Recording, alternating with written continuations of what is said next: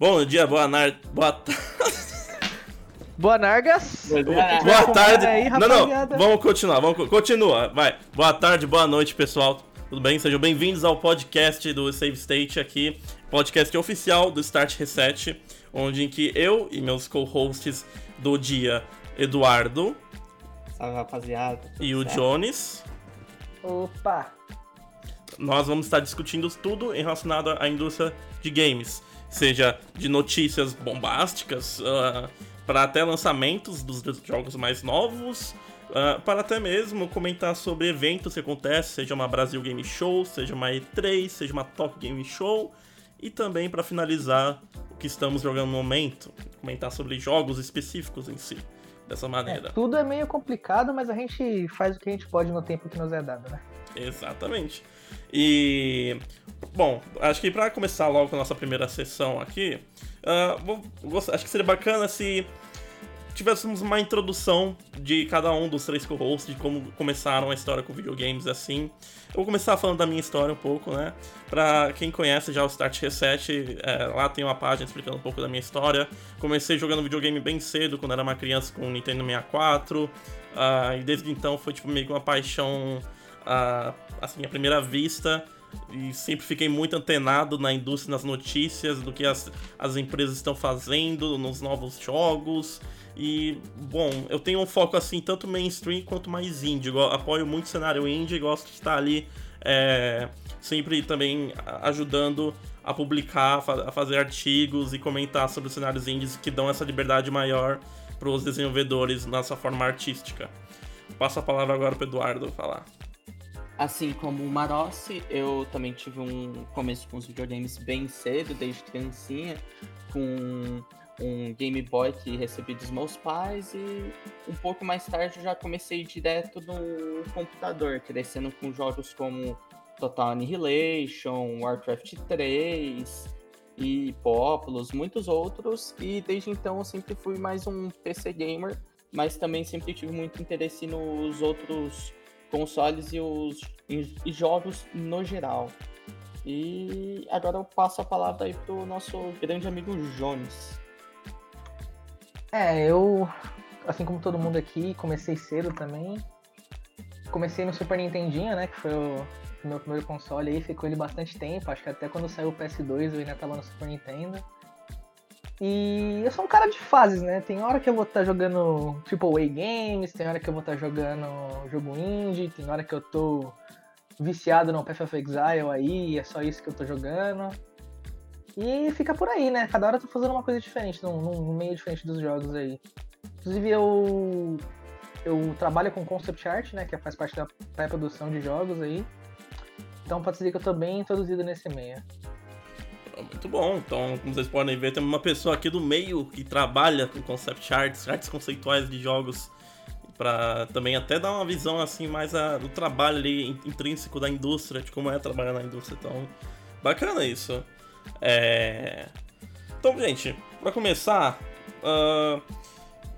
primeiramente gostaria de comentar Boa noite, estamos gravando esse podcast às 9h46 da noite. Eu gostaria de perguntar como que meus, meus co-hosts estão nessa linda noite de uma terça-feira. Tranquilinho aqui, mano. Jantei, buchinho cheio, só na trocação de ideia agora. Mesma coisa do Jones, comer aquele bolo de milho. Nossa. E agora tô estacado pra falar sobre falar mal, inclusive. falar mal. Não. Dos games aí.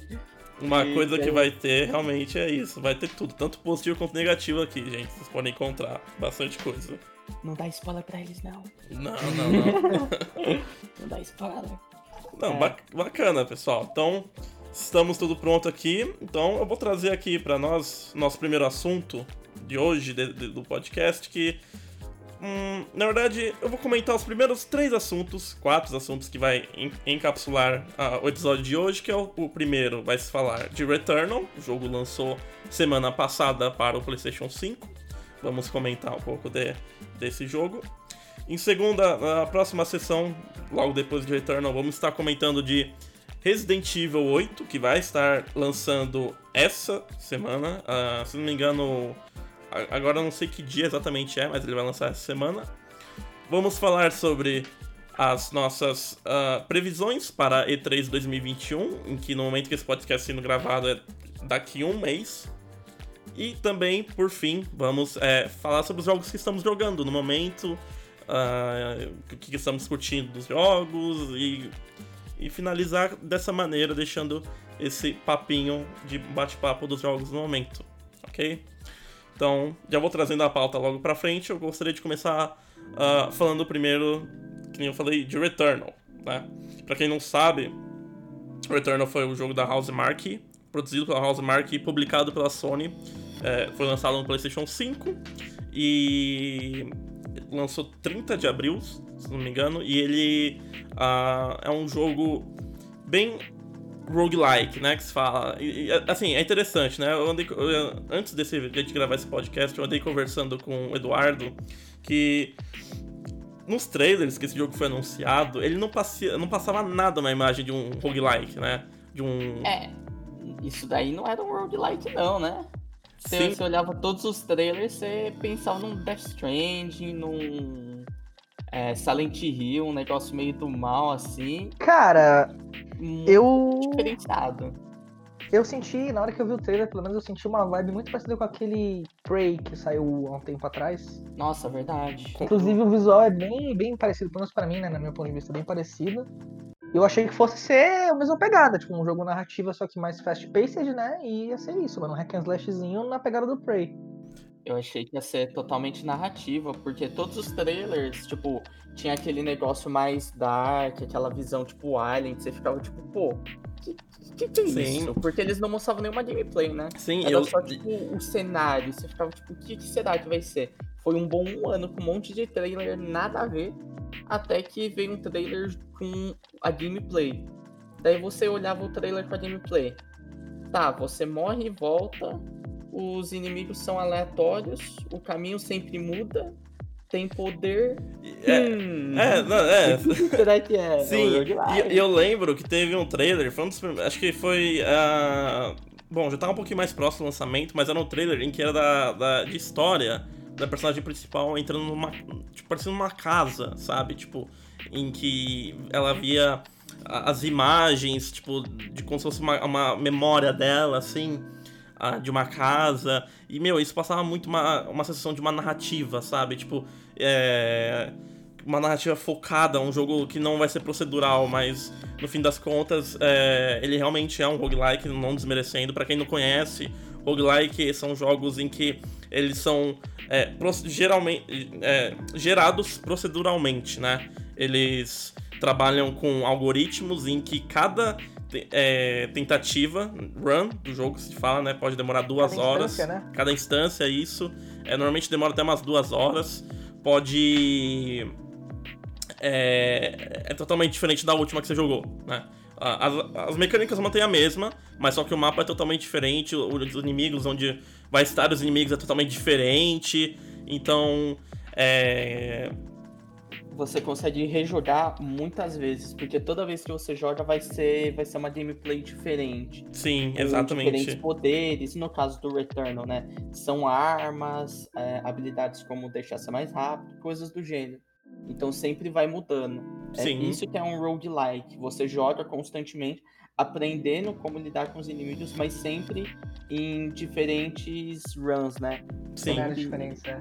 Sim, é, inclusive a gente tem vários exemplos de roguelikes no mercado. Exemplos fa famosos, é. É, inclusive Hades. eu queria falar isso agora. É. O, não é só porque é um roguelike que não vai ser focado, não pode ser focado em narrativa. Exato. Hades, que fez um sucesso absurdo, tem uma narrativa impecável.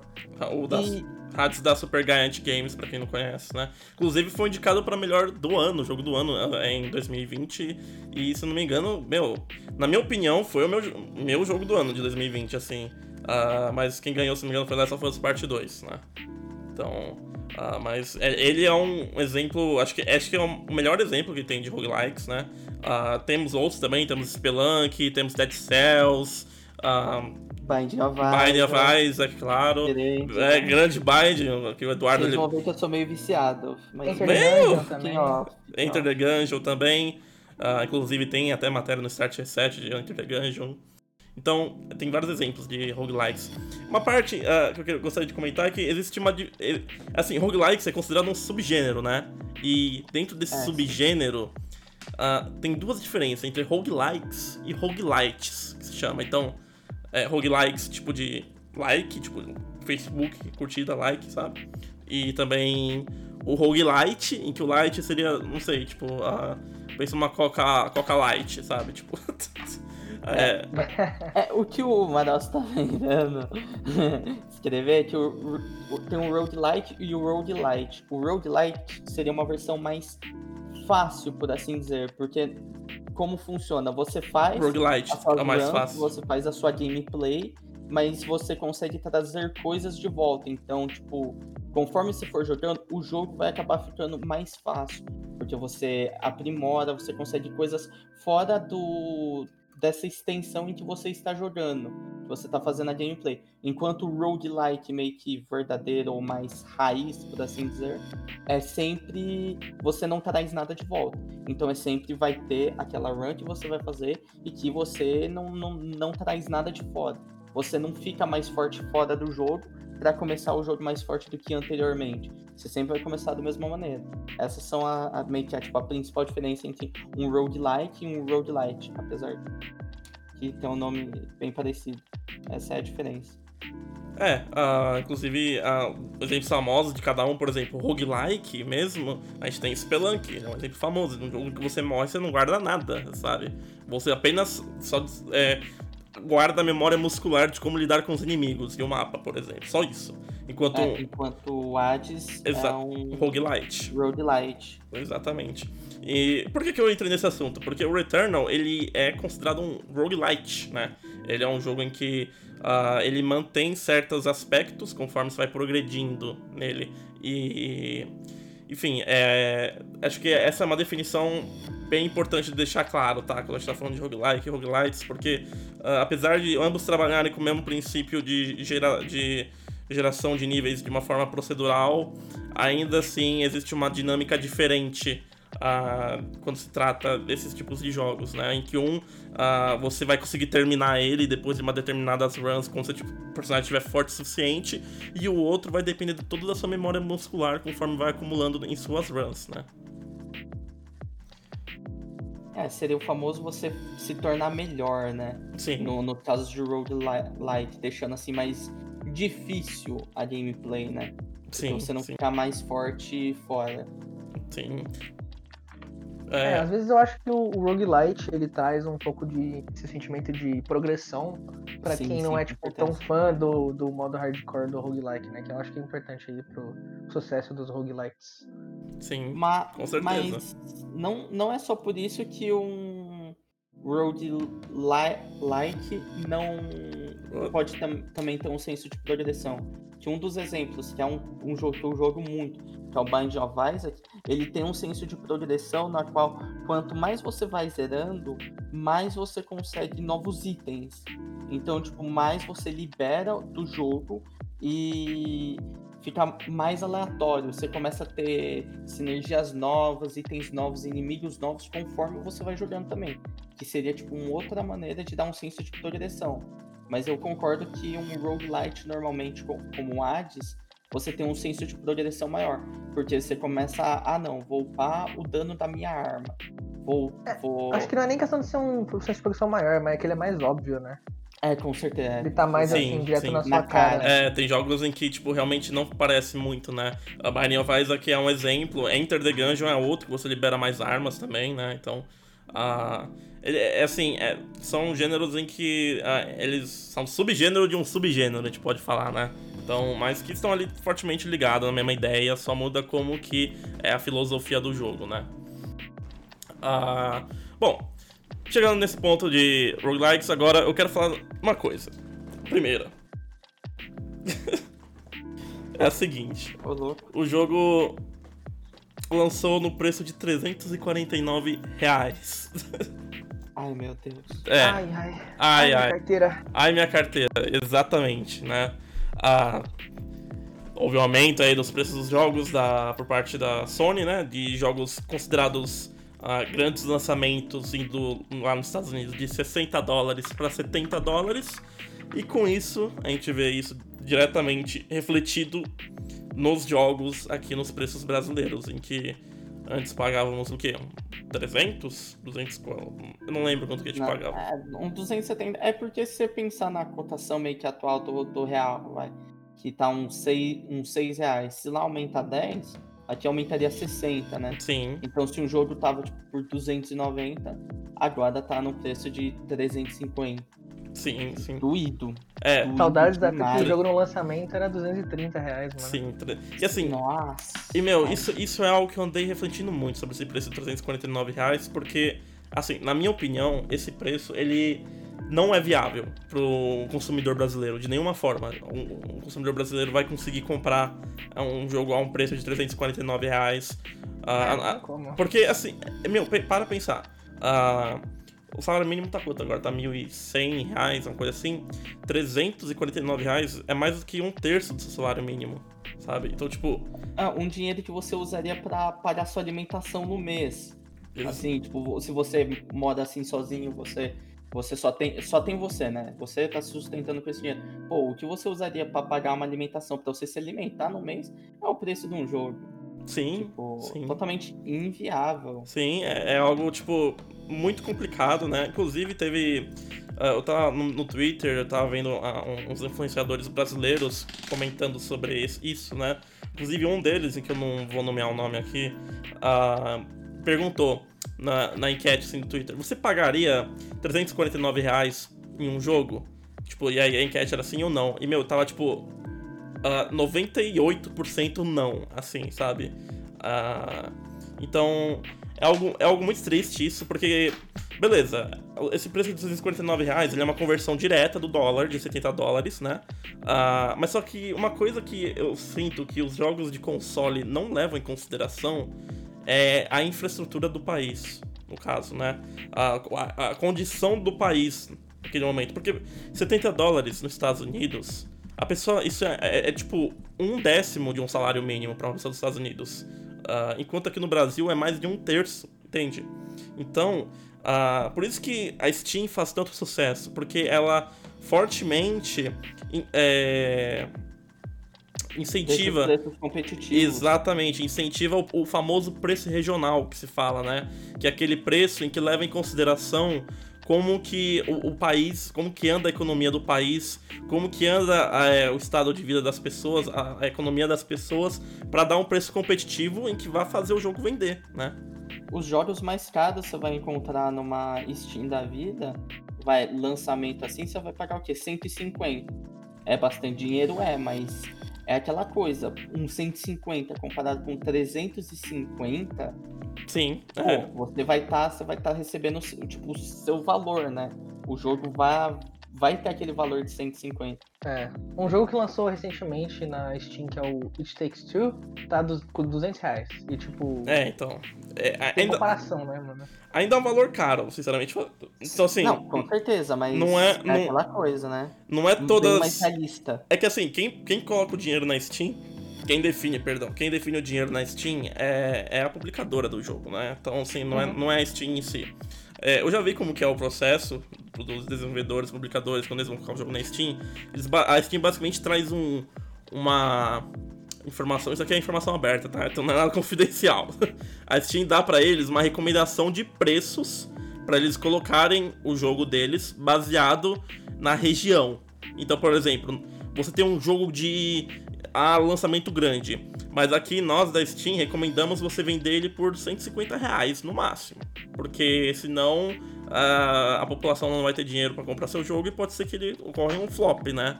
Ah, e, assim, as publishers muitas vezes elas têm publishers que ignoram isso. Um exemplo famoso disso recente que deu o que falar foi da Bandai Namco, né? Que vai ter o um novo jogo da, do Tales of, Tales of Arise. É um RPG da Bandai Namco, em que tá 300 reais na pré-venda na Steam, né?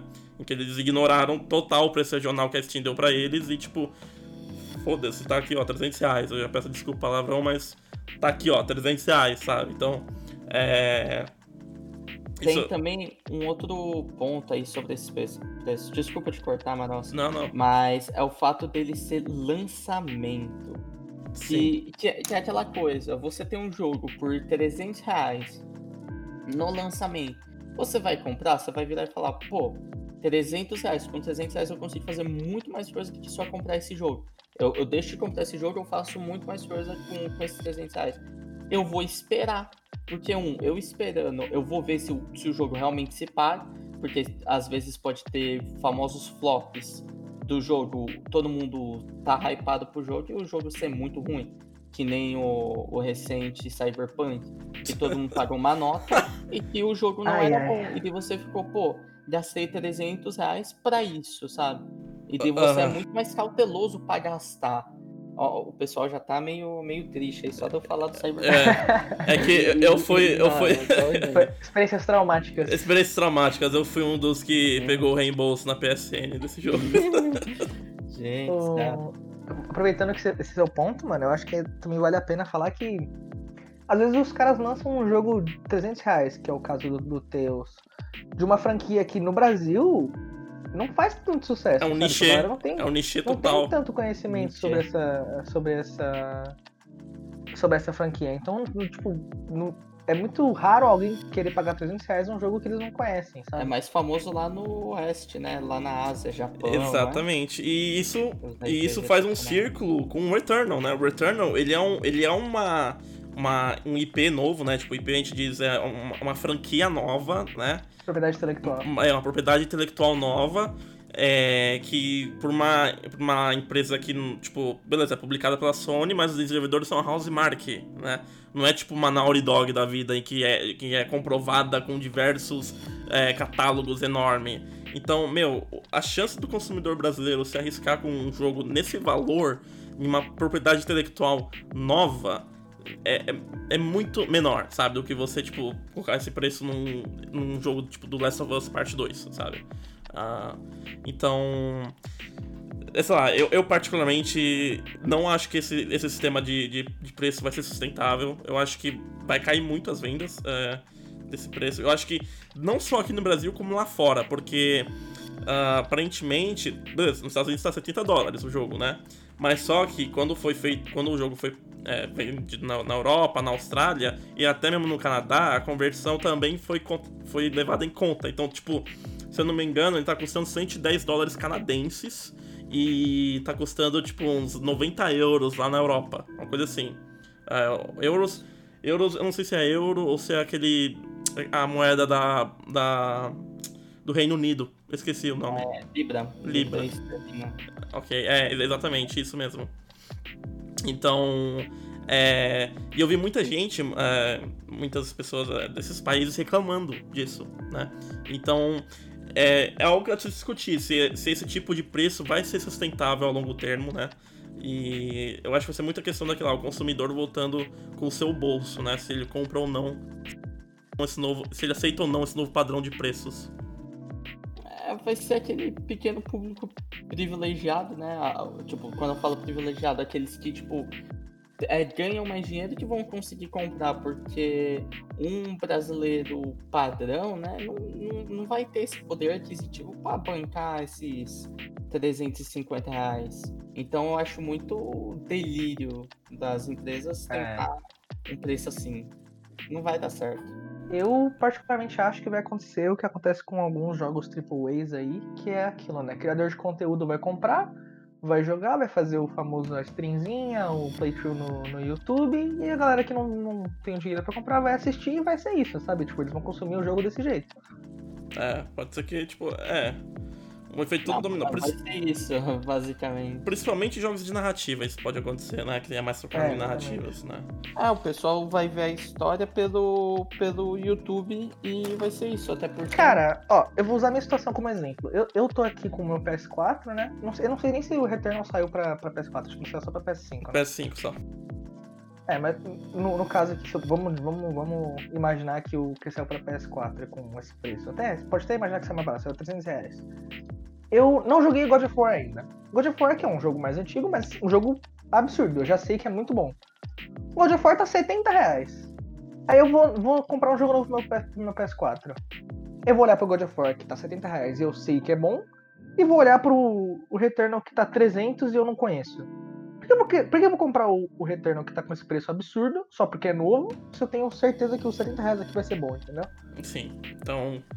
É, eu, eu concordo exatamente com isso. Então, tipo, inclusive, pra quem presta atenção no Start Reset, nas ah, nos artigos, é, é bem difícil vocês verem artigos de jogos ah, recém-lançados, por causa exatamente disso, desse valor, ah, de certa forma, abusiva, eu diria, né?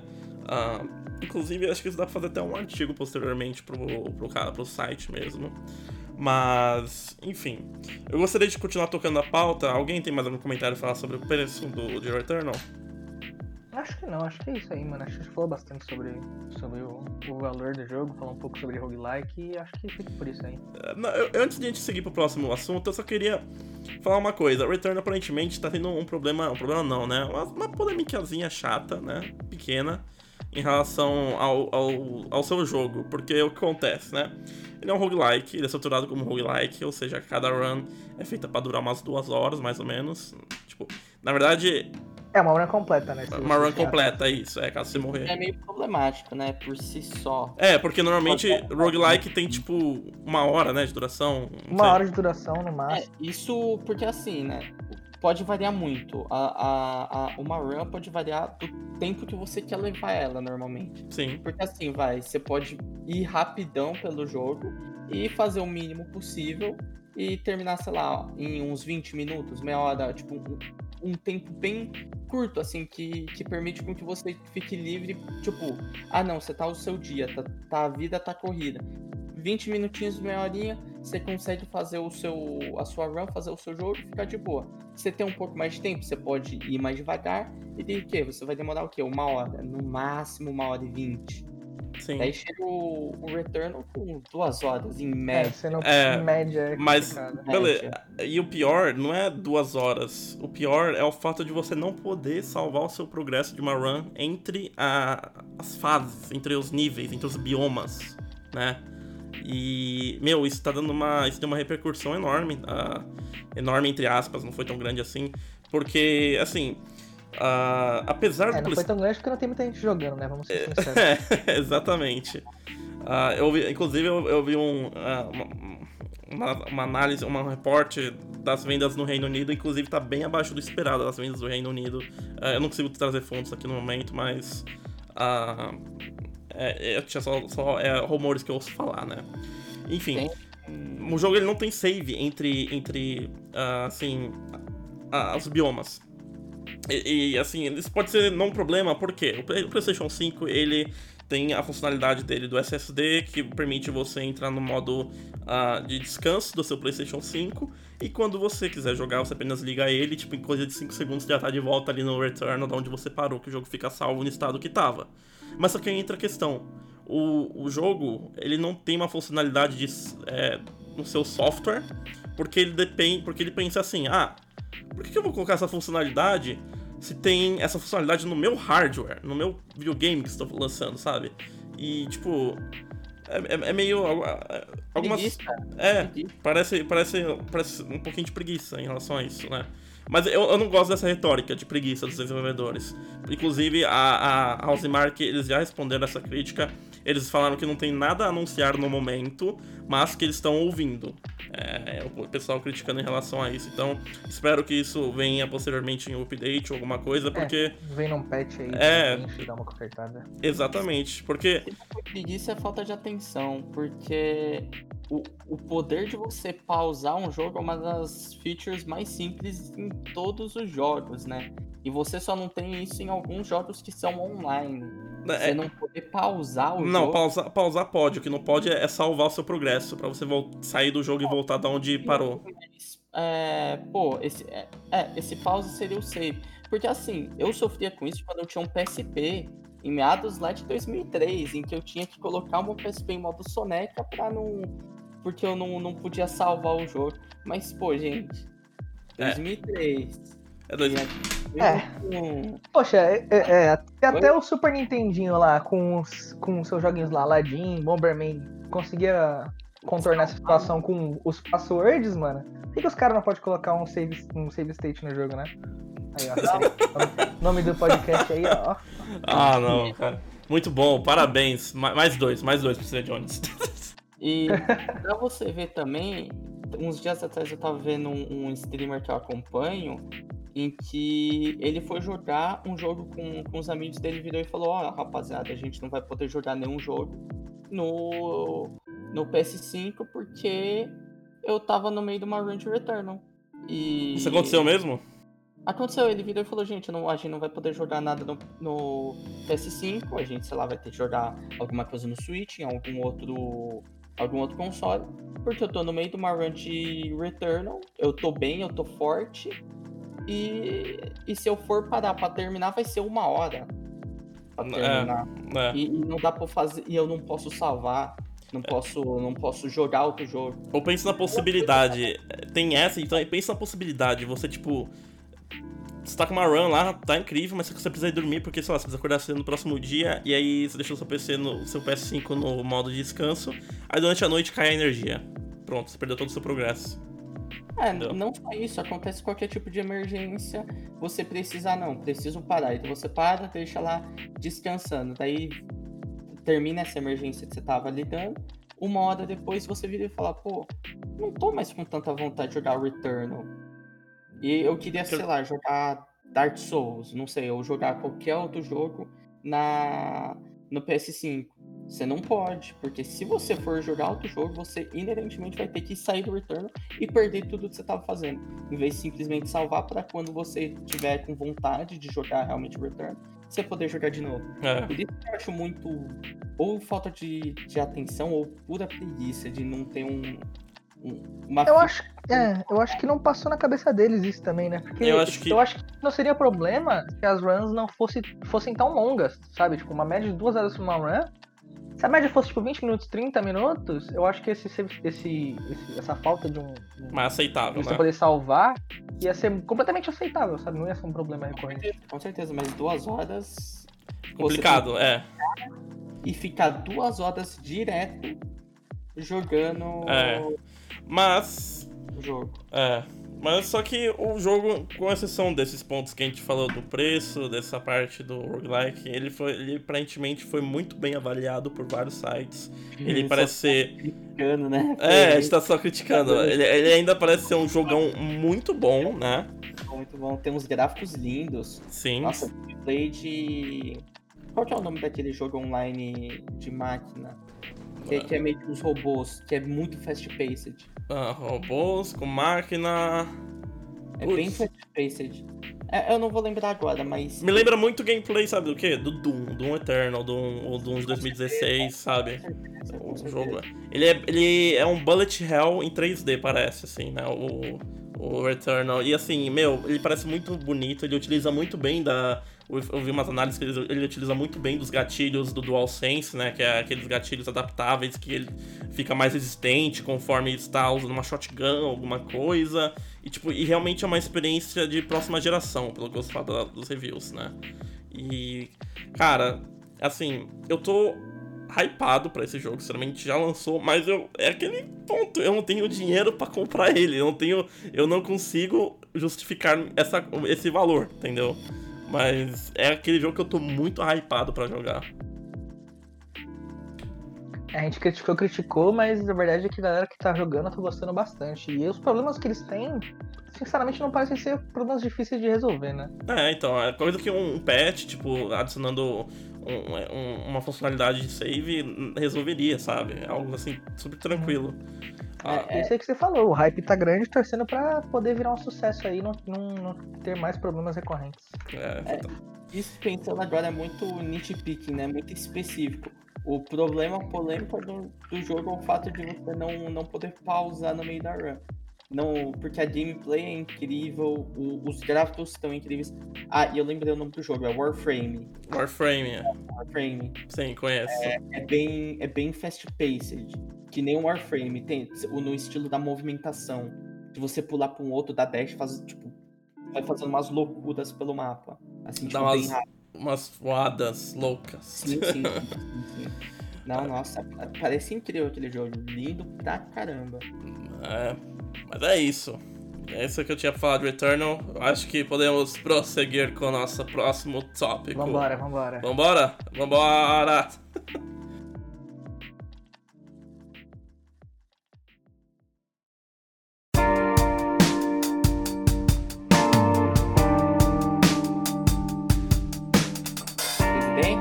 Resident? Resident. Agora vamos falar de Resident Evil 8, ok? Resident Evil 8 que tá- já tá com um precinho bem mais acessível aí que o famoso Returnal, né? Esse não me engano tá. a pré-compra. É, na Steam tá quanto? Tá 200 reais? Na Steam, ele- né, ele tá menos de 200, acho que tá 140, alguma coisa assim, deixa eu ver. É. E ao contrário de Returnal, que. 180 reais Resident Evil Village na, na Steam. Ao contrário de Returnal, que teve uns trailers meio memes, meio você não entendia muito bem, Resident chegou com dois pés no peito da rapaziada com o trailer. Quem assistiu a fatídica. Eu já, eu já sei pra que lado isso vai chegar. Quem assistiu a fatídica stream de lançamento já ficou instantaneamente hypado pelo Resident Evil. É. Eu posso até contar uma historinha de, de como Será? foram as minhas reações. se- Ao vivo. Ah, Jones, você sabe do que ele está falando? O que- pode ter causado esse hype todo? Ah, eu vou deixar pra ele explicar isso aí, meu. Se você não tava lá ao vivo, porque assim, se, vo- se você dá uma acompanhada, você com certeza ouviu falar, né? Mas como, como que foi? Resident Evil 8, Village, legal. Foi mostrando gameplay, coisas tranquilas, né? Nada fugindo muito do, do que a gente já, já tava vendo dos Residentes, é, Residentes mais recentes, né? Não os remakes, que são mais é, parecidos com os antigos, né? Mas os Residentes mais novos, que são tem mais ação, são tem, tem uma gameplay mais rápida, por assim dizer, né? Fomos assistindo, chegou no final. E meu amigo, o final do trailer pegou todo mundo de surpresa. Pegou todo mundo de surpresa. Porque o que, que aconteceu? Digamos que, né, no final do trailer apareceu uma moça meio, acho que vampira, né? E, e digamos que ela era bem bonita. Bem, ela, ela era bem expressiva, assim, na, na Bem grande. no, no corpo, tudo e tal. E digamos que a rapaziada ficou. Foi pega com. Com a mão nas calças. Meu Deus.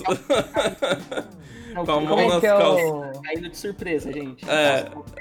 Não, não tenham mentes poluídas. É porque a calça cai de surpresa. Qual que é o nome da, do- da, da vilã mesmo? É um nome, é um nome bem, é. bem é, de eu não lembro agora. Dimi- Dimitrescu, eu não, sei qual é que pronuncia. É, Lady, vamos, deixa eu dar, vamos olhar o que é nesse exato momento. É, Lady, Dimitrescu. Dimi, Dimitrescu? Não sei como é que isso, é. isso mesmo, Dimitrescu, Dimitrescu. Meu, e é cada fanart que ela tem dela, meu Deus, isso aqui já entra em outro nível, cara, isso aqui... É, a internet se tornou um lugar perigoso. Internet é um de lugar- 15 Os adolescentes ficaram animadinhos ao ver ela. E, e, e o fato de, de aparecer ela num jogo que nem o Resident Evil, Não, é, é engraçado, porque... É engraçado porque ela é o tipo o novo. Como se diz? É, a gente teve o Nemesis no Resident Evil 3, e no Resident Evil É. 2 a gente teve o. Qual é o nome do. Antagonista, né? Isso, e ela vai Wes- ser. Wesker. É, ela é uma antagonista, né? Vai ser uma das antagonistas. Não, não, ma- mas só que, tipo, no Resident Evil 3 e Resident Evil 2, você tem aqueles vilões que te perseguiam pelo mapa, né? O 3 era o Nemesis, o 2 era Ah, mas vai ser. o Mr. é, o do- É, o 2 vai ser o Mr. X, e nesse aí, o Resident Evil 8, ela vai agir de uma forma parecida, como aquele vilão que vai te perseguir no mapa. Ela tem, ela tem essa pegada de. E, meu, ela fica no mapa e você interage com ela. Eu já vi cada. ter muita gente que vai se matar. Não. Eu já vi, eu já vi, meu, cada meme assim, tipo assim, é, da pessoa fugindo, tipo, assim, é, é, POV, visão, visão da Dimitrescu quando eu tô fugindo dela. Aí, tipo, é um cara correndo, ah, não, você vai me pegar, ah, não, sabe? tipo, é. É, a internet é um lugar impiedoso quando se trata de meme. mas só que, Então, questão dela é que pegou todo mundo de surpresa, né? Que, que, ela, que ela não seria um personagem usual que você veria num, num jogo como Resident Evil, né? Você normalmente espera mais aqui, monstros como o, o Mr. X, ou também o. Nemesis. O Nemesis, é. pô, é aquele monstrão vem com uma bazuca. Sim, é. Quer te, te destruir. É. Aí, em contraste, temos a, a Lady. É, eu, eu não sei pronunciar o nome até agora. É Lady Dimitrescu. É, é... Dimitrescu. Vamos chamar de Jimmy. James Dale? Jimmy. A Lady, Lady Jimmy. Jimmy. É a Timmy, ela vai te perseguir pelo mapa. A Lady Jimmy. Lady Jimmy. É, mas. Lady P, caraca. Com exceção disso aí, com exceção. É, indo pra depois dessa parte da Lady Jimmy também uh, teve várias eh, demos de, de, do jogo, né? Tipo. Uh, ah, não, o hype era bem real. O hype tá muito real do jogo, né? Uh, tivemos acho que umas duas. É, duas demos antes do jogo lançar, inclusive. Uhum. E essa última aí foi é uma demo temporária que você tem apenas uma hora para jogar ela e depois ela fecha, alguma coisa assim. Inclusive, quando lançou na Steam essa demo, descobriram uma forma de parar o timer da demo. Aí a, a Capcom respondeu desligando os servidores para poder resolver o problema. Nossa. Puta vida. É, exatamente. É, os caras também não, não respeitam mais a família brasileira. É, então... Eu vou ser bem sincero, eu vi pouca coisa desse Resident Evil, mano. Eu também ele... vi, mas pelo que eu vi, parece que vai seguir meio que um o caminho do Resident Evil 4. Que é tipo, tem a, meio que as aldeias, é tipo. É, o, o visual é bem parecido. Né? Ele, né? ele é uma progressão. Ele é uma progressão do Resident Evil 7, né? Com as mecânicas do Resident Evil 7, de, de primeira pessoa, de, de, de uh, uh, tiro ali, né? E, e pouquinho no, no terror. E mas ao mesmo tempo. Uh, inclusive, o, um dos diretores falou que um dos feedbacks que eles ouviram muito do Resident Evil 7 é que era muito assustador o jogo, né? Era muito assustador e por conta disso eles decidiram trazer o jogo para um ambiente mais de suspense dentro de uma vila. Que é onde que o Resident Evil 8 se passa. Por isso que vem essa comparação com o Resident Evil 4, né? É, porque o Resident Evil 4, ele. É ele, é, ele, é mais, ele é mais ação e também se passa numa vila, assim, entre aspas, né? Uhum. Então, tipo. Nossa, a... mas acharam muito, muito medonho, assim, do mal o Resident Evil 7. Ah, é, é, isso foi o que um dos produtores disse. Tipo, é. é... Pô, mas é pra ser, pra ser terror mesmo, né? Ser suspense. É, então, é, mas. Esperava, não. É, esse foi um dos feedbacks. Então, assim, é, tem, tem gente que não gostou muito disso, né? Tem da, da, dessa vila, desse lugar aberto, em que, tipo, não é tão claustrofóbico que nem o Resident Evil 7, que era dentro da mansão Baker, em que, tipo, porra, o, o, o Jack, o antagonista, ele podia simplesmente quebrar a parede assim na sua frente do nada e aparecer assim, tipo, e correr atrás de você, e agora você tá numa vila que é mais aberta, e que pelo que eu vejo, ela também tem, por mais que ela seja uma vila assim, ela ainda tem uh, os seus momentos mais claustrofóbicos, mais assustadores. Fechados, né? É, exatamente. Então, tipo, isso, isso não, eu acho que é apenas mais uma questão de balancear o cenário. Eu senti que eles estão que eles decidiram optar não ficar apenas em um, em um local fechado uh, e escuro, como que é no Resident Evil 7, né, pela maior parte, né? E tipo, e dar uma diversificada num, durante o dia, num local mais aberto. Aí você tem, tipo, um, um, um porão, assim, que é mais fechado. E, enfim, acho que é mais pra porque eles querem levar o suspense e não exatamente o terror, né? Mas uma coisa que eu vou falar, o terror do Resident Evil 7 é incrível. Eu amo aquele jogo. O, mas a diferença entre o 7 e o 8 no final do dia é gosto, né? Porque tem gente que obviamente vai gostar do fato de ser é, o Resident ser em lugar mais fechado, e tem uhum. gente que vai gostar mais do fato de ser a, é, aberto. Que, Cara, eu entendo completamente essa, essa mudança aí pra essa pegada um pouco diferente. Até porque o Resident Evil 4 foi um dos maiores sucessos deles, né? Então eles estão querendo. É, eu acho que eu entendo isso como uma tentativa de replicar um pouco daquele sucesso, sabe? Mas é engraçado, né, que, o que o 4 foi, foi muito famoso. Porque eu não esperava que o 4 fosse que, tipo, fosse visto hoje em dia como um dos melhores, porque ele foi tão radicalmente diferente é que, dos, outros, é que... dos outros residentes em todas as maneiras. Ele era over the top demais, tinha coisa de explodir, não sei se você fazia umas, tipo, uns pulos meio doido que nem O povo- Furiosos, é. sentido. O sabe? povo apreciou isso na, na, na, na- na época.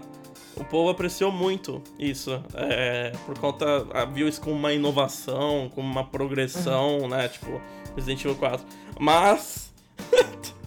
o negócio começa aí, sabe, off the rails. Começa a ficar maluco no Resident Evil 5. Quando você tem a famosa cena do Chris bombadão. Puxa, enchendo um, um- um- assim, uma bola de, de pedra gigante. Ele chega e começa a encher essa bola de pedra de porrada, assim, pra quebrar. É- Meu, aquilo é- foi super ridículo. E, Cara, e a, e a mano, e- Resident Evil 5 é muito engraçado. É, Os sim. diálogos são extremamente divertidos. né? o 5 e o 6 é, é, é uma coisa assim, tipo, meio bizarra, né? Comparado com o re- o resto. Eu, eu acho que eles perceberam, né? Essa, toda essa bizarrice e decidiram: não, pera aí, vamos voltar atrás no terror, vamos voltar naquele foco, né? Aí fizeram esse reboot aí, entre aspas, que foi o Resident Evil 7. Não é, não é bem um reboot, né? Acho que é tipo, é mais um. voltar meio que as raízes. É. eram medos, né? Tipo, nesse. Em pegada mais. Tipo, talvez devagar, mais terror, assim. Sim, sim. É, então. Mas eu acho que é meio que balanceamento, né? Eles estão dando aquela balanceada entre os, os residentes. Porque você vê, tem uns que são mais parados, mais pegados, mais suspense, outros são mais terror, outros são totalmente over the top. O Leon é um super-herói que, que corre pelo mapa dando o chute em zumbi e dane-se. E é legal, é legal. Dá, dá, dá variabilidade com as pessoas, né? Exatamente. O- Você falou do Resident Evil 5 e do Chris. O protagonista do, do Village vai ser o Chris, né? Não, não. É ainda é o Ethan. O Ethan, que é o mesmo do Ethan. Ethan ou Ethan, não sei como pronunciar. É, do Resident Uhum. Evil 7. Né? Ah, mas, Mas o Chris, ele vai ter um papel bem maior no Resident Evil 8, né? Ah, inclusive, ele aparece na- nas artes promocionais do Resident Evil 8, então Aham. ah, ele vai ter um papel bem maior. Pelo que eu vi também do 8, tem, Ah. tem bastante coisa de tipo meio que monstros convencionais, né? Porque a, a Lady ela é uma De- vampira. Daí tem, se não me engano, vai ter um outro Sim. cara que talvez seja um Ele vai- ter um, é, homem um lobisomem. É, um- tem uma temática é lobisomem, vampiro, tem meio que um folclore ali rolando, sabe? É bem É, interessante isso. mais tradicionais, né? Esses monstros É, eu- tradicionais, não sendo assim completamente zumbi, zumbi. Os mais. Sim, eu gostei dessa pegada também. Eu achei bem interessante. Mas- E, meu, eu tô muito hypado, mas normalmente que é a questão do dinheiro, né? Que sempre voltamos. Mas. Mas você Que eu tô é hypado. Se bem que tá bem mais acessível. Bem mais Village, acessível, né? Bem mais acessível. Apenas que meu. mais, mais seguro também, rapaziada. É, porque, pô, já é. em comparação com o Retorno, que apareceu meio que do nada, aspas, né? Já tá há muito tempo aí. Mas é que você não. Ele não faz parte de uma série. Então, tipo, pô, tem um Resident Evil. Evil 8.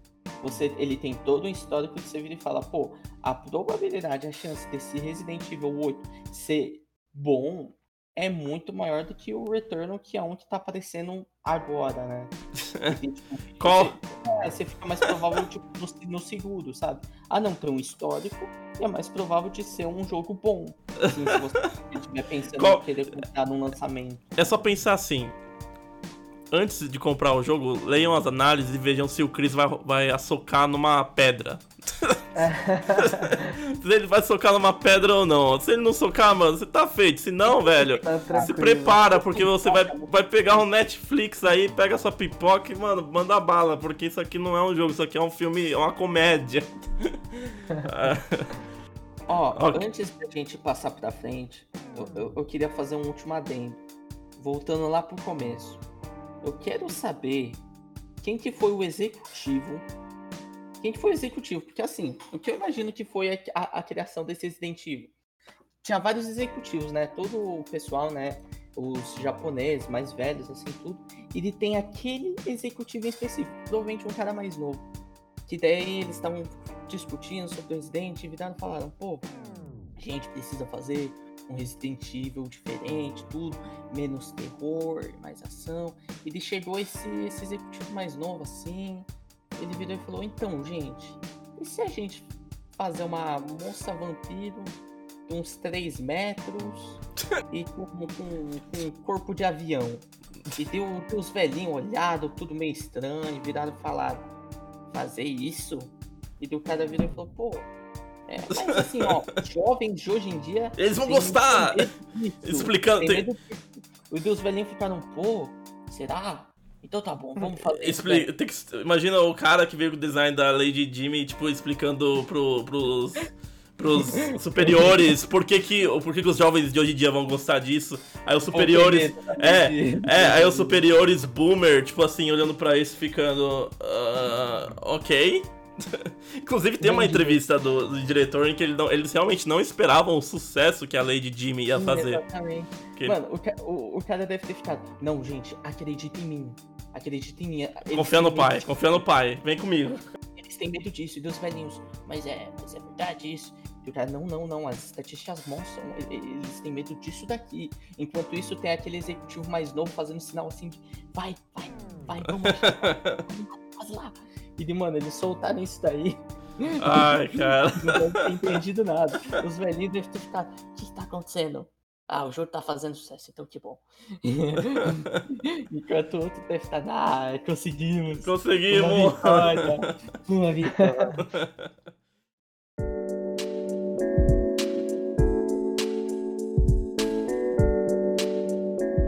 Bom, próximo. Next level? Não, O próximo que eu ia falar aqui é, ia ser sobre a E3, mas eu vou deixar por último, por último assunto que acho que vai ficar mais interessante, tá? É, eu gostaria de comentar primeiro o que, que estamos jogando no momento. Vamos agora a parte mais legal, em que a gente fala aqui dos jogos em que estamos jogando no momento. Só se discutimos, discutimos os jogos em que ah, estamos viciados ou que, meu, não, tira não sai da minha cabeça.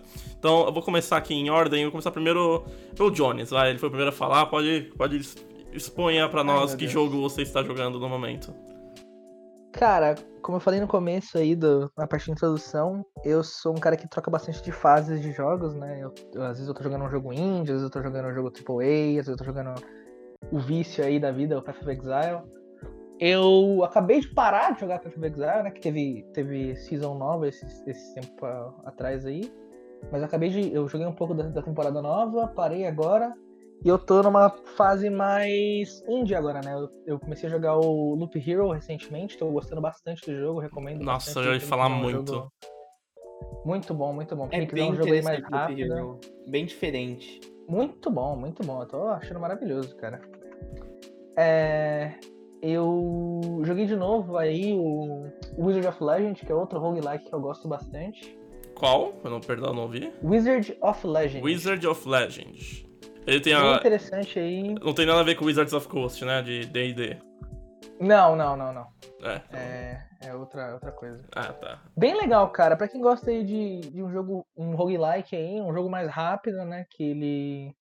Você basicamente é um, é um, um mago, um wizard, né? E você. E a, e a ideia do jogo é que você vai, tipo, você, você controla os elementos, né? Raio, é, vento, água, fogo, terra e. E tem um outro elemento que é o elemento de- da escuridão.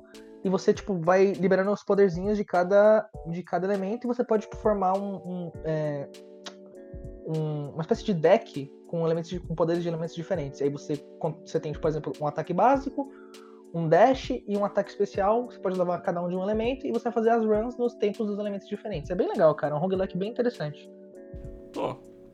Cara, muito interessante. Eu- Agora eu tô interessado nisso, porque eu É bem amo. legal, cara, bem legal. Muito, muito bom. Recomendo aí pra quem gosta de roguelike. E acho que agora quando eu cansar um pouco do, do Loop Hero, eu vou. Eu tô pretendendo jogar Horizon Zero Dawn de novo, porque faz muito tempo que eu joguei. Eu não lembro se eu terminei o jogo, eu acho que eu não terminei. E eu recentemente tava olhando o artbook deles e eu acho maravilhoso a, a linguagem visual deles, o desenvolvimento visual deles é simplesmente in- incrível e eu fiquei com vontade de jogar de novo, então vou ver se eu consigo jogar do começo ao fim dessa vez. Aí, ó. O cara que manja de arte conceitual, dando uma dica pra vocês do que um jogo com arte conceitual boa. Maravilhoso, mano. Maravilhoso. Bom, ah, Eduardo, você gostaria de comentar os jogos que você anda jogando? Ou o jogo, só nos casos tiver só um. Jogos, jogos. Jogos, Vamos ok. jogos. Só não recomenda a gacha pra galera, tá? Pô, não, não, não, tá, tá, já, já vamos vamos, já vamos ir pro cerne da questão. Caso. Caso não, ninguém sabe, né? Primeiro, primeiro podcast. Eu sou um gacha gamer. Caso você não sabe o que é um gacha gamer, é... existe um tipo de jogo que, assim como, sei lá, FPS, que é jogo de tiro, roguelike, que é um tipo específico de jogo, existem gachas, que são basicamente jogos que, que você hum, geralmente coleciona, seja heróis, seja bichinhos, essas coisas, e você consegue eles meio que numa roleta, por sorte. Daí muita gente gasta muito dinheiro com isso, mas obviamente você pode jogar totalmente sem gastar nada. Só vai ser tipo muito mais difícil de você meio que colecionar. Seria como se fosse um, um Pokémon, mas para você conseguir o Pokémon você gira uma roleta. E daí você pode conseguir ou não conseguir. Eu jogo esse tipo de jogo, mas como ele é meio que em off, que talvez ele seja um tópico muito grande, esses tipos de jogos para abordar, é, não, não, não compensa eu explicar muito mais do que isso. Mas eu jogo eles, né? Assim, meio que de celular, assim, num, num tempozinho, assim. Mas de computador mesmo, eu tô, eu tô viciado, cara. Eu tô, tô só tô jogando Bind of Isaac. Aí, ó, aí, ó. Nosso, é, o, Binding, o, nosso, o, o nosso fã número um de Binding of Isaac. Tô é. viciado. É que lançou, lançou a expansão nova recentemente, né? Do Binding of é, Isaac. É, o expansão nova e também a última. Porque, ah, é a última? Não, é, é a última. Pra quem não conhece, Bind of Isaac é um jogo bem antigo. Que ele tá aí, sei lá, faz mais de 10 anos. Ele começou como um flash game, até que ele, que ele lançou meio que uma versão certinha assim, que não era mais flash, que você conseguia na Steam. Que era o. que começou como Bind of Isaac, depois Bind of Isaac e Wrath of the Lamb, que seria tipo uma versão melhorada do, de tudo do Flash. Daí depois eles lançaram Bind of Isaac Rebirth, que seria meio que o segundo jogo da instância, né? Ou o terceiro, se você contar que o primeiro foi um Flash. E nesse Bind of Isaac Rebirth, já tá aí, sei lá, faz quase também uns sete anos. E... É 2014, se não me engano. 2014? Uhum. Nossa, sete anos então, certeiro. É, e ele vem lançando expansões até os dias atuais, né? Que no caso a última expansão foi agora em março de 2021. E, e ele é um roguelike que, eu, eu acho, na minha humilde opinião, o melhor roguelike de todos. Não pelo fato dos gráficos. Ah, discutível, discutível. Discutível. É, porque, não, sim, sim, é opinião, opinião. Porque, porque assim, se você pega um Hades, um Hades é muito mais bonito. É muito. É, é, é eye candy. Você olha, você acha o jogo muito legal, assim. Só de ficar olhando de tão bonito que ele é de tão charmoso que ele é. O Bind of Isaac não tem muito isso. O Bind of Isaac, tipo, ele, pô, ele é meio pixelizado, né, que é o estilo do jogo, mas o que torna ele, para mim, o melhor roguelike é a itemização do jogo. Existem tantos itens e tantas sinergias. Você pode fazer tanta coisa doida dentro do jogo que deixa ele com, com potencial de, tipo, você rejogar ele tantas vezes que é incrível.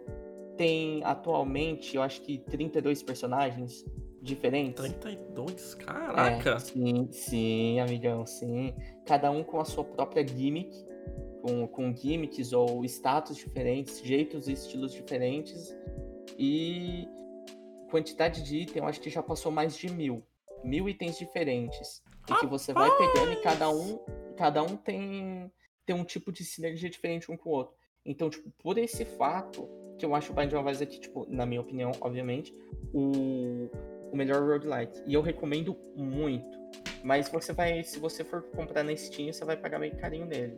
Porque quando você compra o Rebirth, tem três expansões depois, que é o Rebirth, ele tem o Afterbirth, Afterbirth Plus e o e agora o último que é o Repetence. E cada uma delas é por volta de uns 20 ou 30 reais. Então, então sei lá, num cenário onde você comprar todos, né? São cento e pouco, né? Sai 120 reais, que daí você meio que upa tudo. Ou talvez, é.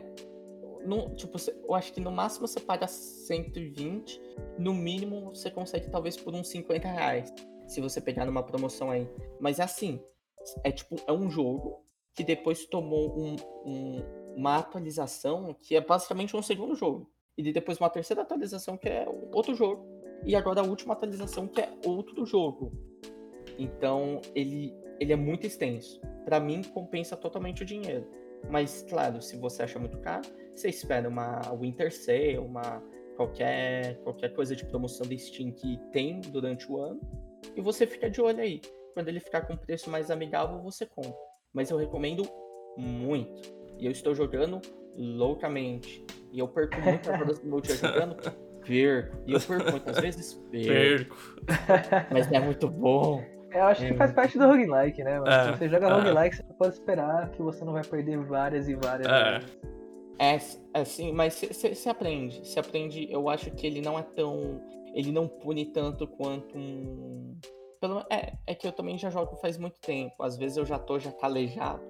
E eu não, e eu não tenho mais a dificuldade que tinha. Porque eu não joguei 400 horas diárias.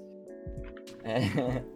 É. Mas eu não acho que ele é tão difícil quanto um Returnal, que pelo que eu tô vendo, o Returnal é bem difícil. Tipo, tá, tá eu vi tá bastante gente também difícil. falar difícil. Que é muito difícil é, mesmo também. Sim. Hades também eu achei. Eu achei Hades mais difícil do que Binding também. É, mas tipos de jogos diferentes. Porque uhum. você vai ver, o, o, Enter the Gungeon talvez eu ache que seja mais difícil, porque talvez seja mais rápido também. Mas é bem mais. O Binding não é tão rápido quanto um Enter the Gungeon. Mas assim, dá aquela, olha... dá aquela olhada e, e vê e tira suas conclusões. Eu uhum. recomendo muito, acho incrível. Mas vai de você se você vai querer pegar ou não. E eu tô jogando Bacana. isso, basicamente. Bacana. Basicamente, porque lançou. Bacana. E, e você, Marassi, o que, que, que, que tá consumindo seu tempo ultimamente? É, bom. Marassinho aí também tem jogado algumas coisinhas. É, pra quem, quem acompanha aí o Start Reset mais aproximadamente deve saber que eu ando jogando, né? Uh, eu ando, eu ando, jogando atualmente, os jogos que eu tô jogando atualmente são apenas dois. Eu vou começar a jogar um terceiro em breve, mas atualmente isso se envolve apenas dois jogos, que é Dandara, né? Quem tá acompanhando as transmissões na Twitch ou vendo a, a, as reprises que tá no segundo canal do Start Reset no YouTube. Uh, e também sobre Náutica, né? Primeiro, eu ia falar de Dandara. Dandara é, é um jogo que foi criado por brasileiros, né? A 100% por brasileiros. Ele, ele fez. impressionou muito, né? Muita gente impressionou. E acabou sendo publicado. E, e, e no começo ele ia ser um jogo só para celular. Ia usar só de touchscreen, ia ser um jogo para celular. Mas ele conseguiu vir para consoles depois que a Raw Fury, que é uma publicadora uh, sueca, eu acho, se não me engano, e, e a Nintendo aproximaram pro, na Long Hat House, os produtores, os desenvolvedores, né? E falaram, não, a gente quer trazer o jogo de vocês aqui pro Switch e para é, as outras plataformas. E aí. Grande decisão, cara. Porque é... é um jogo muito charmoso. É um jogo. Ele, ele capta a essência do Brasil é. assim, no, no, no, level design. Exatamente. Eu ia falar isso agora, mano, que é um dos jogos de pixel art com um dos melhores momentos visuais que tem no mercado. É, exatamente, do mercado. Então, tipo, na minha opinião, é, eu acho que, assim, é um... É um tem muito, assim, tem bastante jogos que foram desenvolvidos brasileiros já, em que são muito bons também. É, uh, meu, Horizon Chase Turbo é um jogo muito bom, desenvolvido por brasileiro. Tem jogos novos que vão sair que são muito bons também.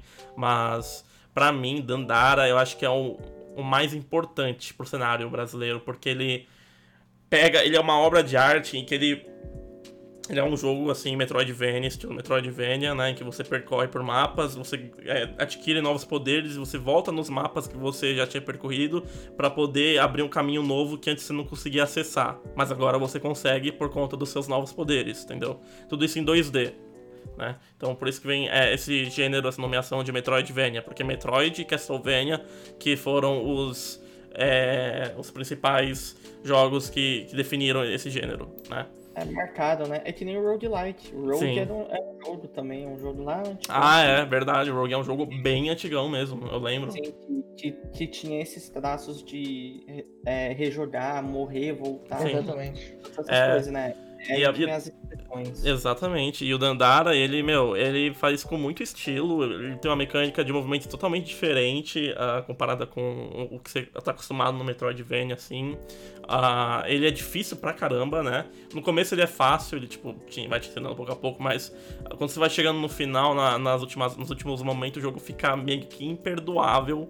É E, meu, é, é, tem toda uma simbologia por trás da história do jogo, da Guerra dos Palmares, da escravidão. Tem muita história brasileira, muita, muita cultura ali. Tem uma parte que a, a, a Baporu, da Tarsila do Amaral, faz uma, é, tem uma referência, né? A Baporu da Tarsila do Amaral. É, é, cheio de toques, assim, a referências da cultura brasileira, sabe? Aquelas caçambas que você vê na rua, tem um bioma do jogo em que você, tipo, é como se fosse umas ruas assim, e você vê, tipo, as placas de pare, você vê umas caçambas no fundo. Então, meu, é, é uma carta de amor, assim, para brasileiros, e faz sentido, assim, muitas pessoas que não, que não é brasileira, estrangeiros, não compreenderem o quão importante esse jogo é, na minha opinião. E eu recomendo, assim, todo mundo uh, que gosta de jogos, quer apoiar o cenário brasileiro de, de indústrias, estarem dando uma verificada nesse jogo. da Andara é feito pela Long Hat House. Ele tá, meu, ele tá muito barato, acho que ele tá 30 reais na Steam agora. Uh, inclusive ele tá em promoção por um tempo, tava 10 reais e, e, teve até um momento que ele tava sendo dado de graça no começo da pandemia. Os produtores estavam dando de graça o jogo no começo da pandemia para incentivar a galera a ficar em casa. Então, meu, é, jogão, recomendo a, a apoiar aí a, a galera do Hat House e também apoiando o cenário brasileiro. E o segundo jogo que eu ando jogando é Subnáutica, né? Uh, já é um jogo mais antigo, né? Ele já foi Ai, lançado. minha talassofobia. Minha talassofobia, exatamente. eu não entendo vocês. Eu nunca tive medo de subnáutica. Era engraçado, cara. Eu explorava os lugares, eu deixava. Porque você pode ter um submarino, né? Sim. Eu deixava um submarino pra ir nadando, tá ligado? Eu ia pro, pro, pro meio Então, cara, é que eu tenho, eu tenho talassofobia, né? Não, não sei dizer se tipo, é, o quão intenso é, mas eu tenho um pouco, é, sim. Talassofobia é medo. É fobia do oceano. Ah, tá. Então, tipo, mas o problema pra mim nem é o visual, cara. Tipo, eu tava assistindo a stream do Maranço hoje mais cedo e tava tranquilo. O problema pra mim são os sons, tá ligado? Os efeitos sonoros que tem do, da água e dos bichos. Pra mim é o que dá o, o problema no jogo, pelo menos. Sabe de onde pode vir, né? É esse jogo é ele trabalha muito com isso, com esse ambiente, esse som atmosférico. Ele tipo, meu, é para quem não sabe, é você tá numa num mundo em que é um vasto oceano esse mundo e você quer achar maneira de sobreviver nesse oceano. Inclui, e isso inclui você pela maior parte do tempo passando o jogo explorando até o quão fundo você consegue chegar nesse oceano, no mar, né? E, meu, é, é, é tipo. É, é, é, muito atmosférico, o, o mundo ele é, ele é, feito assim, o design ele é feito com muito cuidado, ele não segura sua mão, ele é difícil, ele, você pode se perder muito facilmente. E realmente traz aquela sensação que quem tem talassofobia, eu sinto que vai realmente se ter problema com esse jogo, principalmente na, na, na, segunda parte do jogo, mais pro final, em que você realmente chega naquelas profundidades em que a luz do sol não chega, você tá no puro preto, no, no maior breu do mundo, com apenas sua lanterninha iluminando os seus 5 metros à sua frente, do nada pode aparecer tipo aqueles, aqueles bichos, eu não lembro, não lembro o nome daqueles bichos que tem aquela lanterna em cima da, na frente dele, aquele peixe. Ah, vocês lembram o nome? É, aquele peixe do Procurando Nemo, né? É, que, que ele tem tipo uma lanterna é. em cima da frente é. da boca dele. Ah, não lembro o nome, cara. Mas que, mano, é assustador aquela, aquela porcaria. E pá que é peixe lanterna mesmo o nome é, dele. É, pode ser que seja peixe lanterna, mas, meu. Ah, então. É um outro não. jogo que eu tô jogando em, na stream também. Não sei se você sabia, vai ter. Vai lançar a continuação daqui a alguns dias. Ó. Lançou a DLC dele, do Below Zero. Below Zero. É, Below Zero. Eu não tipo, sei se já lançou. É bem antiga, né? Tipo, também que não parece que ficou num beta por bastante tempo. Eles colocando coisas e finalmente vai lançar. É, Parece então. Vai ser bem legal. Eu planejo, planejo jogar, cara. É, meu, é, sei lá, é um jogo que, assim, é muito cativante nesse sentido. Ele, ele explora o, o, o, medo do desconhecido e também o medo de quem tem talassofobia, como é. o Caro Jones aí. Eu pretendo ficar bem longe desse jogo aí, mano. Mas tá, tá jogando o Subnautica? Ah, eu jogo ele. Eu tenho umas 6 horas de jogo só. Ah, eu comecei um save novo pra stream do Start Reset e já tô dois dias, acho. Um ou dois dias. É... Eu joguei nenhum alucinado. É, ele não é muito longo também, né? Depende muito do ritmo. É. Depende muito do quanto você sabe. Porque ele é um jogo que ele não segura sua mão. Ele, ele espera que você vá procurar, vai explorar e vai fazer o que você quiser. Sabe? Tipo, ele não segura sua mão. Então, tem horas que você pode ficar perdido, mas essa é a intenção do jogo. Deixar você perdido. Sem saber o que fazer. Porque você tá num mundo, você acabou. Você tem que sobreviver, cara. Você tem que se virar, sabe? Explorar. Então, tipo, quem não sabe o que tem que fazer exatamente pode ficar perdido e demorar bem mais do que uma pessoa que já conhece as mecânicas do jogo, já sabe pra onde tem que ir e etc, sabe? Uma vez eu vi a playthrough de um cara que ele já tinha jogado já o, o, o Subnautica. E não era speedrun, não era nada que tipo, ele tá focando em fazer rápido, sabe? Pô, coisa que eu, que eu demorei, sei lá, umas 12 horas, pô, ele em uma horinha tava lá já fazendo os negócios, já tava já conseguindo o, os itens mais ferradões do jogo. E eu tava tipo, nossa, Sim. fiquei tanto tempo andando por aí, nadando. É, é bem. É, então. É bem isso. Mas é, esses são os jogos que eu tô jogando. E uhum. agora eu quero partir pro assunto que eu acho que eu tô mais ansioso para falar. Que. Bom, amigos. Deixa eu falar para vocês. Que assim, estamos em maio, estamos oficialmente há um mês da E3 de 2021. Ela foi anunciada que vai ocorrer de forma virtual, graças à pandemia, Ai, mas vai ocorrer. E, bom, a E3 é o, é o Natal dos gamers, né? Tipo, meu, o nosso Natal tá ali. Os jogos que a gente mais espera para ver vão ser anunciados ali, naquele momento. E. Putz, é isso, cara. É esse, é esse o momento do ano para quem gosta de videogame, sabe? Você tem um bombardeio de notícias nesse momento. E. Bom, Sony não vai participar da E3, mas eu imagino que eles vão uh, fazer algum tipo de apresentação deles própria durante essa época, ou talvez um pouquinho depois. Uh, vamos ter participação da Nintendo, da Microsoft, a EA vai participar também, a Konami falou que não vai participar. Uh, que mais? Ubisoft falou que vai participar, se não me engano. Uh, é, acho que são os principais, né? A Square Enix falou que não vai participar, se não me engano. E por fim. Ah, Devolver Digital falou que vai participar, eu acho. Devolver Digital é melhor. Ah. Mas é, galera, eu quero ouvir seus predicts. Eu quero ouvir o que, que vocês mais aguardam para ver sobre o C3. Eu vou começar comigo, tá? Pra dar um pontapé inicial aqui. Ah, aqueles. Vamos fazer assim, vamos fazer assim. Pra que a gente não fale. Fiquem quietos aí. Vou fazer. Vou fazer assim. Pra que a gente não fale o que o outro vai falar, porque imagino que vamos ter sentimentos parecidos. Cada um vai falar. Vamos fazer uma rodada em que cada um vai falar apenas um. Um jogo de cada vez. Então tá. Eu vou começar, hein? Primeiro. Primeiro, que acho que é o mais importante. Oh, Elden Ring! Hum, hum Elden Ring. Carinha Por favor, cara. me dá uma migalha de Elden Ring, eu não aguento mais. Só me mostra o que é, por favor. Eu não aguento mais esperar por esse jogo. Eu só quero uma, palhinha, migalha. Por favor. por favor, Miyazaki, eu nunca te pedi nada, cara. é, mas, cara, eu, eu não sei se a gente vai ver algo de Elden Ring.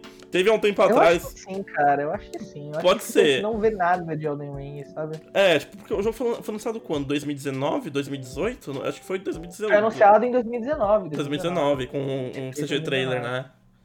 E, e meu. Vai fazer dois anos. É, meu, tipo, vai fazer dois anos que a gente não viu mais nada desse jogo. Apesar que, eu não sei se vocês estão sabendo, rolou um vazamento de um suposto trailer de Elden Ring há uns dois meses atrás, mais ou menos. Né? É, vazou um um, tipo um clipe, uns clipezinhos de um trailer, né? É, exatamente.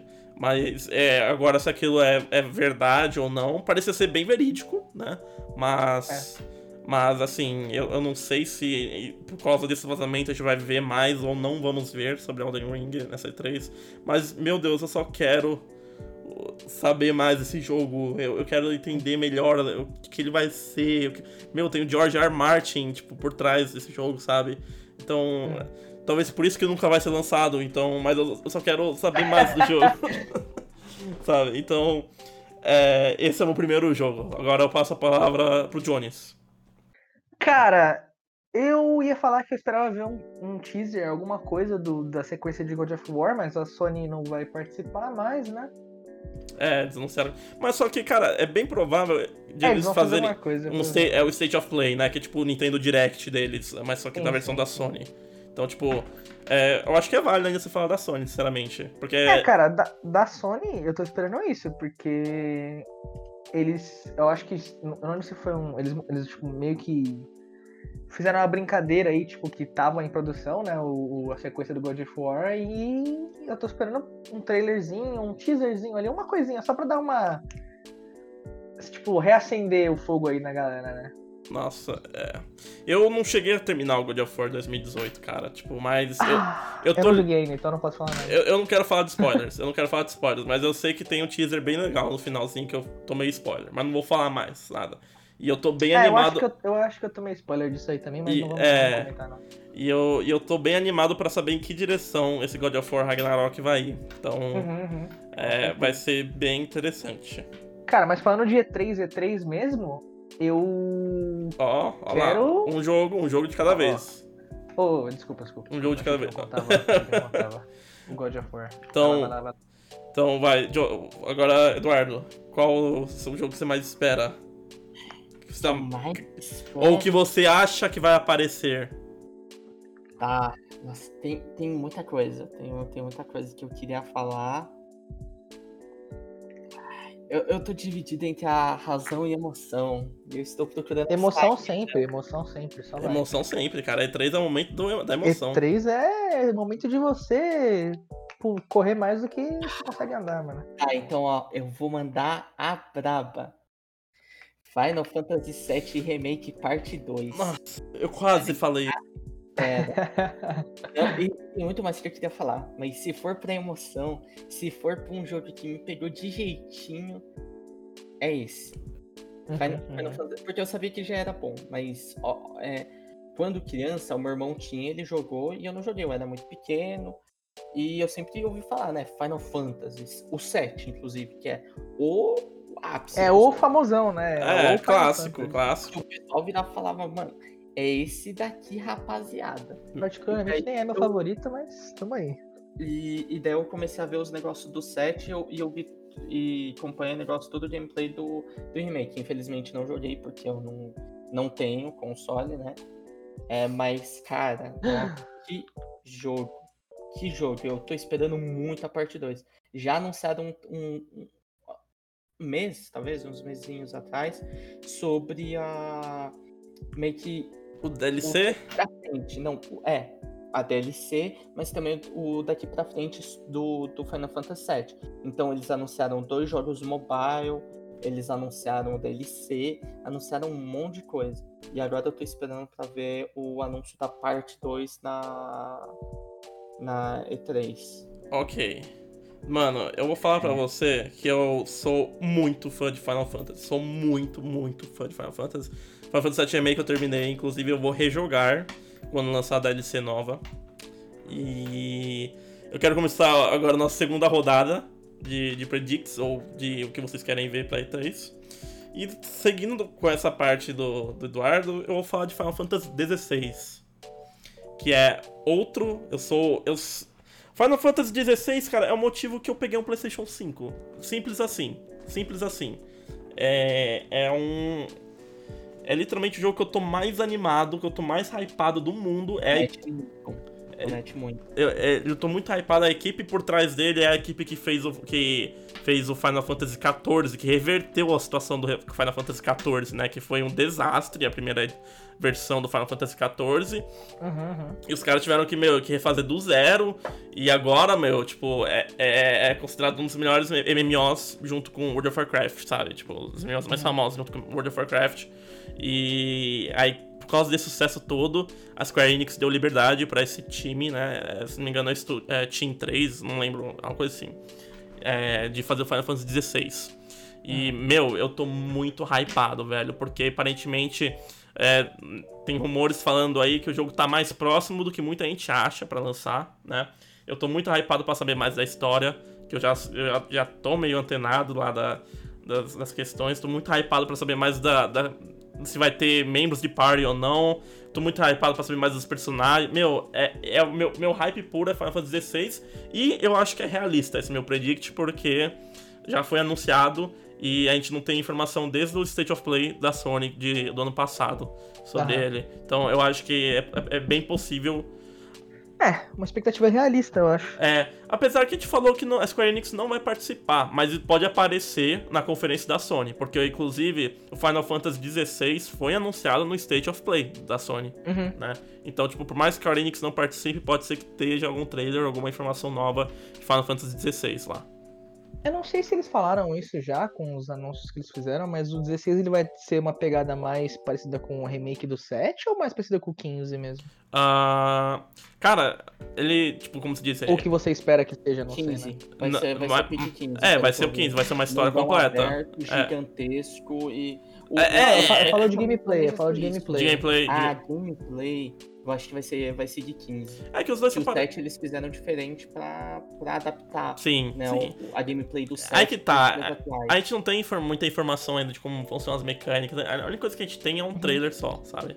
Então, é complicado saber mais. Agora, É, Jones, mas a sua expectativa é mais 15 ou mais 7? cara, eu, eu gostaria que ele utilizasse mais o 7, porque, assim, Uhum. O 15, ele, ele é um... ele... Eu percebo que a- o combate dele chega uma hora em que ele fica meio entediante, porque... É, é, É- entendo. É, eu não gosto do sistema de, da, de mágica do, do, do set. ah, eu acho algo muito ah, meio.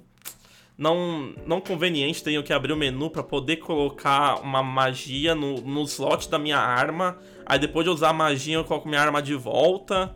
Então, tipo, é algo muito inconveniente. Eu não gosto de, do.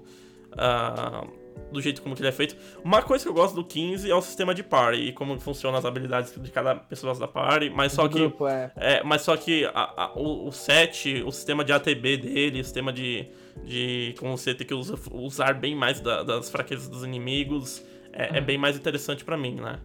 Ah, eu, assim, eu particularmente eu espero que seja um pouquinho de lá e um pouquinho de cá, né? Eu espero que eles peguem as partes interessantes, que é, que é a parte de party, né, do, seu, do seu grupo, e misture com, a- com as qualidades boas do Final Fantasy VII Remake, sabe? E, mas, pelo que eu vejo falando, um dos diretores. Diretores não, diretores de combate, né? Que se fala, né? Gameplay. É um cara do Devil May Cry. É o cara que fez Devil May Cry 5. Um, um dos diretores de gameplay do Devil May Cry 5, né? E, e pelo trailer que teve, parece que vai ser um, um foco maior em ação, assim, sabe? Tipo, ah, então. tem- eu tenho essa expectativa que eu tô bem interessado e bem curioso pra saber como vai ser, porque, meu, eu amo o combate Devil May Cry, então pra mim tá bem, bem meu estilo se for mais nessa pegada também. Pensando bem, Marossi, eu acho que eu vi coisas falando do, do Final Fantasy XVI, de como vai ser, o, vai ser o estilo de combate. Porque eu lembro mais cedo desse ano que eles, tipo, não sei se falaram em algum, no Twitter, alguma coisa assim, mas que que estavam conversando. É porque, assim, um dos caras que eu acompanho, ele é muito vidrado, né? Fanzaço de, das coisas do Final Fantasy. E estavam vendo é, é, como também, tanto do 7, né? As coisas que vão sair do 7 Remake, assim como do, do 16 que vai lançar. Eu acho que vai ser pegada, É, pegada mais frenética. esperamos. Eu, eu, Eu pelo menos, eu acho. espero. Eu, eu gosto de coisas de jogos frenéticos assim, eu espero. Mas agora, Jones, sua palavra. Cara, de novo eu vou sair um pouco da E3, né? Porque eu queria falar, eu ia falar do jogo da Ubisoft, que eles não vão participar, aparentemente, também, né? Mas eu quero mais coisa do Beyond Good and Evil 2, cara. Eu quero mais, eu quero esse jogo, mas o jogo já era pra ter saído e não vem nada desse, desse jogo, mano. Nada. Quando ele teve o primeiro anúncio, ele pare... Nossa, foi. Virou o mundo dos games, mano. O jogo teve um anúncio absurdo, Sim, a galera ficou uhum. super hypada. Qual jogo? Os planos Beyond Good and Evil 2. Nossa, não Era pra, sa... era pra sair em 2020, se eu não me engano, adiaram pra 2021. Aí a Ubisoft falou que ia lançar 5 AAA em 2021 e Beyond Good and Evil não é um deles. E aí então, eu quero, eu quero mais, velho. Eu- Você não pode fazer um anúncio desse tamanho e simplesmente abandonar, sabe? Não, eu acho que a gente vai ouvir falar bastante ainda desse. Vamos ver, vamos ver. Eu, eu espero de verdade também ouvir mais. Eu, eu nunca, assim, eu não, eu não tenho muita, muita história com Beyond Good and Evil, mas estou muito interessado, sinceramente. Uhum. O, sinceramente, a Ubisoft, eu não tenho, não tenho mais esperanças muito assim na Ubisoft. Apesar de que Assassin's Creed Vikings pegou meu interesse de novo ali, conseguiu chamar minha atenção. Eu achei que a Ubisoft fez um bom trabalho ali. E aparentemente o Watch Dogs Legion também não tá, tá lá na. tá tipo acima do, do, da média, né? Do, do resto. Então a Ubisoft eu acho que tá, tá conseguindo se manter ali. Bacana. No interesse. Bom. Edu, só a vez de falar. Segundo jogo, você mais Ó, espera. Se, se é pra fechar falando de algum jogo sense, assim, eu poderia falar de Pokémon, que, que tava tendo, teve, teve uns anúnciozinhos aqui e ali. Eu poderia falar de Half-Life 3, que né, tá sempre aí. Cara, Mas assim, se eu tiver que falar um assim pra matar mesmo, Breath of the Wild 2. obrigado. Obrigado. É, É esse, me- esse é o que. Esse é o que vai mover a E3. Nintendo. É, que vai. E a, e a Nintendo, obviamente. Mover, mover E3 não, mas Nintendo. Cara, gosto dependendo do anúncio, eu acho que ele vai É mover verdade, três sim, mano. É, Ainda é, mais é, porque o Se primeiro foi. levou todos os prêmios que tinha pra levar, né? é, Sim. é, acho que Game of the Year 2017. É, e ficou com, tipo, Metacritic 98, alguma porcaria assim, ou 97. Meu, cara, eu tô. Esse é um que eu tô. eu- assim, mano, eu só, a gente só pode, a gente só pode falar dois, tá? Por conta aqui do nosso tempo. Mas, meu, Breath of the Wild 2, cara. Eu quero ver também. Eu quero, é outro que eu quero ver. Pelo amor de Deus. Já temos, já temos. Tivemos uma Nintendo Direct uns três meses atrás em que o Eiji Onuma falou que eles não tinham informações no momento pra compartilhar sobre. Ele só falava É. sobre o Skyward Sword. HD, a- né? É, que, que foi meme, né? É, é. Porque O HD foi, foi um HD bem. Mas ele lançou, vai lançar ainda, você sabe, né?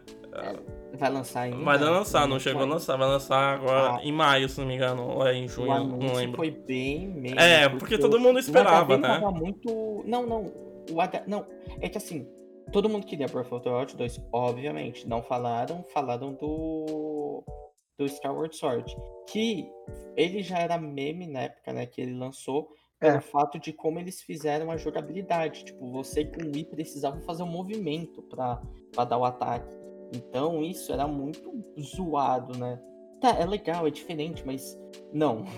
não, não, não dava certo. Tipo, pô, imagina você ter que é, tuchar a lâmina num boss. Você, vai ficar lá 20 minutos mexendo com o louco. Complicado. E, e- e isso o pessoal, nossa, curtiu pra caramba que agora pro Switch eles adaptaram isso e você só faz lá. Você não precisa mais mexer como antes. Você só bate normal lá. Você consegue bater pra cima, pra baixo, assim, fazer as coisas. Adaptado. Mas, cara, o HD que colocaram foi um HD muito, muito ruinzinho. Porque, tipo, ele não. Ele não ficou bonitão que nem um Wild. Obviamente, né? Não, não é. Não é como se eles tivessem refeito o jogo tudo do zero É, pra ficar teria que bonitão. passar por uma retexturização Sim, e é. Mas completamente muito, muito Cara. mais ou menos o HD. Mas, Você olha, você vê o jogo, você fica tipo. É decepcionante o HD. mas, na, na meu, minha opinião. Mas, meu, Breath of the Wild 2, eu quero, eu assim, Nem eu- como. bem como, é, exatamente, eu quero saber mais do que, que tá rolando, eu quero saber mais daquele trailer, aquele teaser no final do trailer que teve, em que a- a- a- o castelo de, Hyrule, de, de Hyrule começou a subir, assim, meio que erguer da terra, eu quero saber mais, tipo, sobre o Ganon, a gente finalmente o vai ter um... Ganondorf vai- aparecendo. finalmente a gente vai ter um Ganondorf realmente, assim, tipo, no, no mundo do Breath of the Wild, sabe? Eu, É, é, por- é porque é aquela coisa, tipo, agora, rapaziada, eu vou dar meio que um spoilerzinho do, do final do Breath of the Wild. Se vocês não, não, não jogaram, não viram, não querem tomar o spoiler, vocês. Espera um tempinho aí. Vai ter um, vai ter um timestamp, eu espero alguma coisinha informando. Ou talvez você espere um pouquinho e. Mas eu vou falar rapidinho. No final do jogo, termina o jogo. No momento que termina o jogo, tipo, meio que você não tem um depois. O jogo já acaba e você não vê, vê tipo, um o pós. que acontece, é... É, o Breath of the Wild Depois 2... Você derrota. né? É, é, ele vai ser uma, dire- uma direta sequência, né? Daí a questão é: o Breath of the Wild 2 vai ser uma sequência no estilo.